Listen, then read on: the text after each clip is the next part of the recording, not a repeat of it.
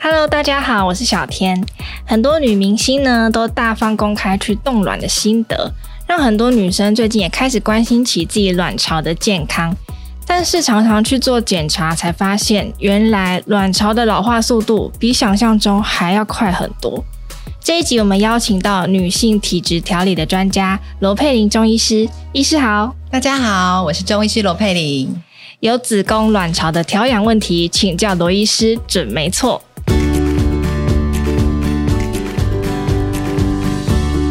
医师，女性大概四十五岁到五十五岁左右会进入更年期嘛？但是现在怎么好像有越来越早的趋势？有时候有一些三十几岁、接近四十岁的女生，诶，她的卵巢年龄就已经接近是五十几岁的状态。这到底是什么原因导致我们更年期会提早来？对，其实现在也还蛮多女生吼会因为就是啊，我觉得我好像卵巢早衰这个问题来看中医哦。那现在的话，其实呃，主要的话呃，可能是因为现在的人生活作息啊、压力大啊这些，嗯、导致说你可能就是没有特别去注意保养你的子宫卵巢，然后造成那个卵巢早衰的情况哦。那下一个病人来，他就讲说啊，我好像怀疑我自己卵巢早衰，大概可以从几个呃月经的状况去评估哦。哦，哦，一个就是说，如果你的月经啊，它越来越缩短。嗯，哦，而且经血量是越来越少的。然后你最近这六个月如果有出现三次，然后每次你的月经可能都少于三天，那有这样子的状况，你可能就稍微要注意一下，你可能有卵巢功能异常的状况哦。所以一般的经期的天数大概是几天是最正常的？我们一般的周期，女生啦，平均两次，就是你从第一天来开始算。好，到就是二十八天，第一天来的时候算二十八天，好，下一次是二十八到三十，都还算是一个正常的周期。那来的天数大概是三到七天左右，嗯，那如果太短，哦，可能就是我刚刚讲，也许经血量太少，卵巢有早衰的情况。那如果是太长，超过七天以上，哦，也有可能是一些其他的问题，这都要特别注意。嗯，那通常我们到底是会是哪一些的原因会让我们有卵巢早衰的状况？比如说，现在大家呃想要减肥，这个也会不会有有可能影响到？呃，卵巢早衰哈，其实还蛮多有可能发生的原因。像如果今天有一个病人来呃门诊的话，我会怀疑他有这样子的状况，那我可能会先去请他去。做一个抽血检查，嗯，因为现在其实抽血检查非常方便哦。那要确定说你到底是只是因为工作压力造成的月经乱，我之前也有遇到病人，他就真的是只要一忙，他月经就不来，嗯，可是他并没有卵巢早衰的情况。但真正的卵巢早衰大概有几个抽血点，你可以呃去稍微追踪一下。一个就是 AMH，哦，它是叫做抗穆勒管激素，嗯，呃，那这个的话，其实很多你刚刚讲有女生冻卵。嗯，他们可能就会抽这个这个指数。那一般来讲，就是你要大呃，如果你大于三的话，就是正常。那如果是小于三，要稍微注意一下。那如果低于一的话，就代表说你有比较严重的卵巢早衰哦。那本来随着年纪越大，本来那个数值就会越低吗？对，基本上，因为它代表的是我们卵巢的一个库存的一个含量。哦但它只是一个评估的指数，所以它有可能会稍微一点点波动。嗯，不是你今天测到三，然后你。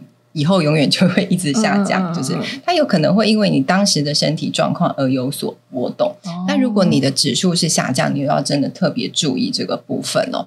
那我们讲说哪一些原因会诱发像是卵巢早衰？其实我现在遇到最多的还是因为女生可能都疏于照顾自己哦，呃，就是工作太忙，压力太大，作息乱了。我之前有一个女生，大概三十六岁的时候。他那时候来找我看诊的时候，他其实已经先在西医那边确诊，他是卵巢早衰哦。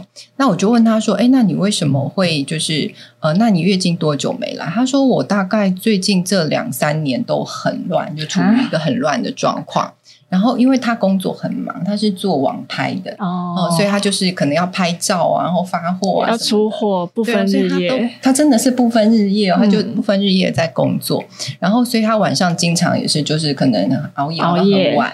然后睡白天，反正就整个作息都是乱的。然后等到他真正发现不对的时候，他差不多已经月经大概半年没有来。嗯嗯。然后像这样的状况，他去抽血发现，哎，你真的就是卵巢早衰了。然后就变成说，他靠中医调其实有限，因为你没有在所以一开始出现的时候，因为毕竟我们的卵巢功能一定是随着年龄的增加慢慢下降。如果你就一直放任它不管，其实你已经错过那个扭转的那个时间哈。所以你会听说，哎，好像有些人讲说卵巢早衰是不可逆的，但是你也会听到有些人，哎，好像他又又恢复了哈。其实主要其实是看你的时机点，治疗本来就要趁早。就是你如果是早期，哎，出现一点点的时候，赶快去做治疗，其实有机会都还有救。可是如果你已经到，嗯医生都说，嗯，这个状况可能很难哦，所以就要特别注意这个部分。那我们听说，呃，除了压力之外，嗯、我们听说久坐也会，对不对？呃，其实像我们讲说久坐，或就是你的运动量是比较少的，嗯，因为我们的骨盆腔的部分有我们的子宫啊、卵巢这些主要的器官都在这里哦，所以当你坐的比较久的时候，其实你会。骨盆腔这个部分，嗯，它的血液循环一定会变得比较差，因为血流都积在这边，对，它的循环就比较差，其实会影响哦。然后再来的话，其实如果你是比较久坐而且没有动，很容易出现一些我们讲说卵巢方面的疾病啊。嗯，呃，目前比较常见的一个是叫做呃多囊性卵巢。嗯嗯嗯，呃多囊性卵巢，它是一个呃雄性荷尔蒙比较高，然后雌性荷尔蒙比较低。嗯哦，但是它的表现会跟卵巢早衰有一点像，就是它会呃月经不来，然后经血量越来越少哦。所以如果这两个如果要区别的话，还是可以做一个抽血检查。那我最近也遇到一个病人哦，她是十九岁的女生，她是从出经就是比较不规律的，嗯、然后我就而且她胖胖嘛，因为她来看减重，然后我就跟她讲说，那你去抽抽血看是不是多囊性卵巢。我一直怀疑他是，就他抽血，他抽出来他是卵巢早衰。哦，我们刚刚讲的那个 AMH，它只有一点多。哦，所以有时候就真的就是不是说年龄大的才有可能是卵巢早衰，可能现在因为现在小朋友可能也呃课业压力大啊，就是运动动的少啊，然后就是生活作息乱啊，饮食不正常哦，这些其实都有可能造成会有一些。卵巢早衰的一个情况。嗯，那我们读资料发现一个很特别的，就是紧身裤竟然也跟这个有关系吗？是不是也是因为血液循环的关系？那其实紧身裤的话，我们不是那么建议啦。就是紧身裤的话，你要虽然说你穿会让你的身形。呃，图就是马上变得比较漂亮哦，但是其实它会影响到你下腹这边，因为你束得很紧。嗯，那你束得很紧的时候，其实你要想，你骨盆腔就跟你久坐一样，它的循环其实是会变差的哦。然后再来的话，有些人可能是为了要塑身吧，对，哦，就是他穿很紧是为了要让他吃的比较少。现在有那种压力裤啊，对对对，嗯，就是你这样压着的时候，其实你好像压到胃那边，你就会觉得好像吃的也比较少一些哈。像这种的话，你如果是为了要减重啊，或者要为了塑身，然后就是刻意的吃的比较少，其实这些都有可能会影响到你的卵巢功能，然后让你产生一些卵巢早衰的情况。如果喜欢我们这一集的早安健康 Podcast，记得订阅我们，然后留下你的五星好评。还有其他想听的内容，也可以留言告诉我们哟。这一集的来宾呢，我们邀请到的是罗佩玲中医师接受我们的访问，来告诉我们到底哪一些原因可能让你有卵巢早衰的问题上门哦。那讲到卵巢早衰，其实大家也会有个疑惑，诶，就是卵巢早衰会不会跟卵巢癌有关系？呃，其实卵巢早衰哦，它只是说我们的卵巢分泌卵子的这个功能，嗯，是变得比较差。嗯、呃，但是它不代表说你卵巢早衰之后，会生病，你以后就会有卵巢癌症的这个情况。嗯、但是有一个要特别注意的，就是有一个疾病，它叫做那个巧克力囊肿。哦、呃，我不知道各位有没有听过这个名称哦？这个名称的话，它是其实它是我们讲子宫内膜异位症，就是我们子宫内膜的那个组织，它跑到我们的卵巢，它粘附在上面之后，因为它每个月就像。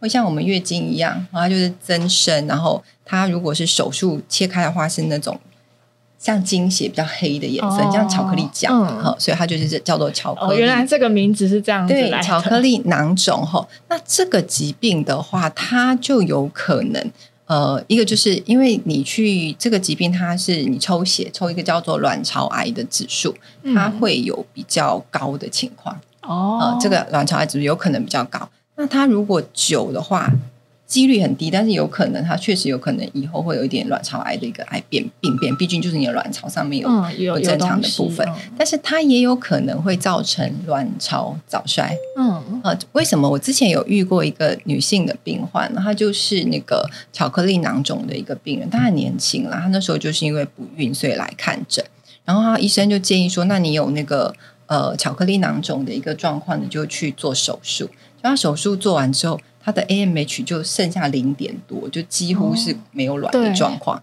哦，所以其实也有可能因为就是一个疾病的原因。其实我们刚刚讲卵巢早衰，就是你有可能是生活作息，有可能是疾病造成的哦。所以像我刚刚讲的，就是巧克力囊肿啊，这个是有可能的。哦，或者是说你常常以前经常有骨盆腔的一些发炎，嗯，哦，这些的话也有可能就是久了之后一直反复的发炎，就造成你的卵巢早衰。但是卵巢早衰不见得以后你的卵巢癌的几率会就会比较高，因为它还是不一样的一个疾病。好，帮大家整理一下，简单来说，呃，卵巢早衰它不代表你以后会得到卵巢癌，但是有一些病症它会让你的卵巢早衰，而且也会有病变的风险。对对，就是如果它是病变造成的卵巢早衰，就有机会以后有可能会变成卵巢的癌症。嗯嗯，那医师刚刚有告诉我们说，如果你在对的时间点发现卵巢早衰，嗯，那你去做一些方法是有可能可以逆转的，对不对？有没有什么样的建议可以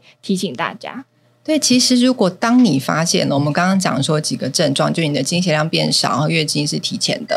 然后呢，你就觉得说，哎，怀疑有这样子的状况的时候，其实你可以在这个时间去改变你的一些生活方式。你可以先检视一下，就是你平常是不是睡眠？我觉得第一个就是睡眠啊，你是不是都乱睡？嗯，就是想睡就睡，然后就是半夜追剧不睡觉，或是经常呃，就是熬夜晚睡哈。然后再来的话，就是要看看你的饮食哦，因为之前的话有一些病患他们会过度的一个减重。我之前有一个女性的病患，对，她就是吃太少。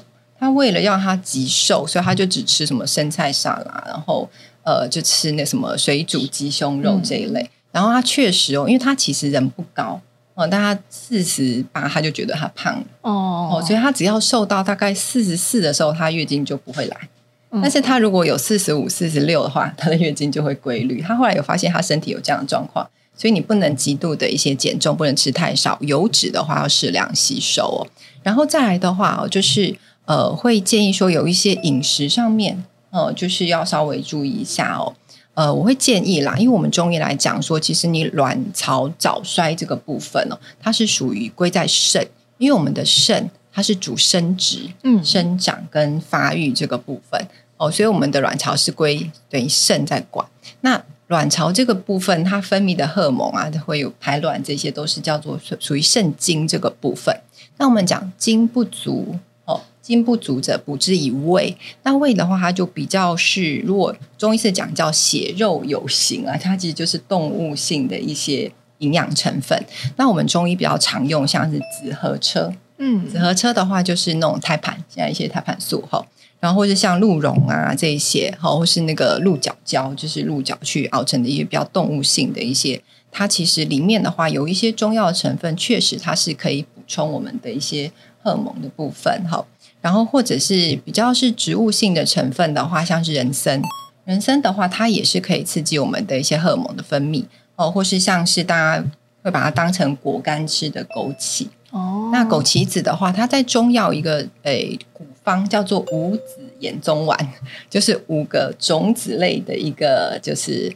呃，种子类的一个植物，它可以帮助衍宗啊，就是呃繁衍下一代。哦，对，它里面的话就是有一个是覆盆子，覆盆子的话，其实现在很多就是像果酱啊，还是这些哈，嗯、其实是可以补充到的，或是有一些保健食品会有。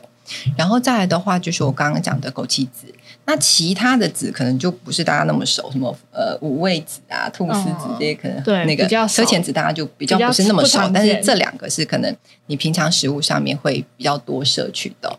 那我也会建议啊，就是如果你不是因为呃宗教或者是特殊原因是吃素的话，嗯，呃，其实就是动物性的蛋白还是要补充。因为我刚刚讲精不足则补之以胃，因为我有个女性的病患，她也是她现在也是要调她的卵巢功能。然后，但是因为他吃素，所以他就觉得说，好像他调起来效果没那么好。哦，其实主要也是因为我我们常常这些会用一些动物药哦，所以就尽量的话，就是还是要吃一些比较动物性的蛋白质。那如果以食物来说，嗯、动物性的蛋白质比较推荐哪一些？呃，我会建议啦，就是其实女生来讲是以血为先天，所以像红肉这一类的话，还是可以适量的补充。嗯，哦，因为红肉的话是比较补血，它速度比较快一些。然后或是我刚刚讲的一些，就是如果是中药类的话，就是一些比较像补肾阳啊这个部分。嗯、然后，但是植物性的食物也是有，呃，但是它的可能效果会比较慢一些。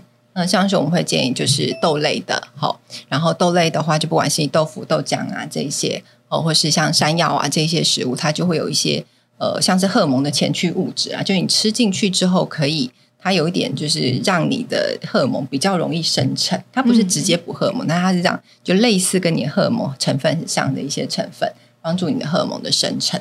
其实中医有一句话说：“把卵巢养好，人就不老”，对不对？对，确实啊，因为我们的话，女生哦，其实为什么特别？重视要养卵巢这个部分了，因为我们女性的荷尔蒙在停经之前，其实是以卵巢这个部分，嗯，呃，就是它是呃去来分泌的。那我们中医师就是讲肾嘛。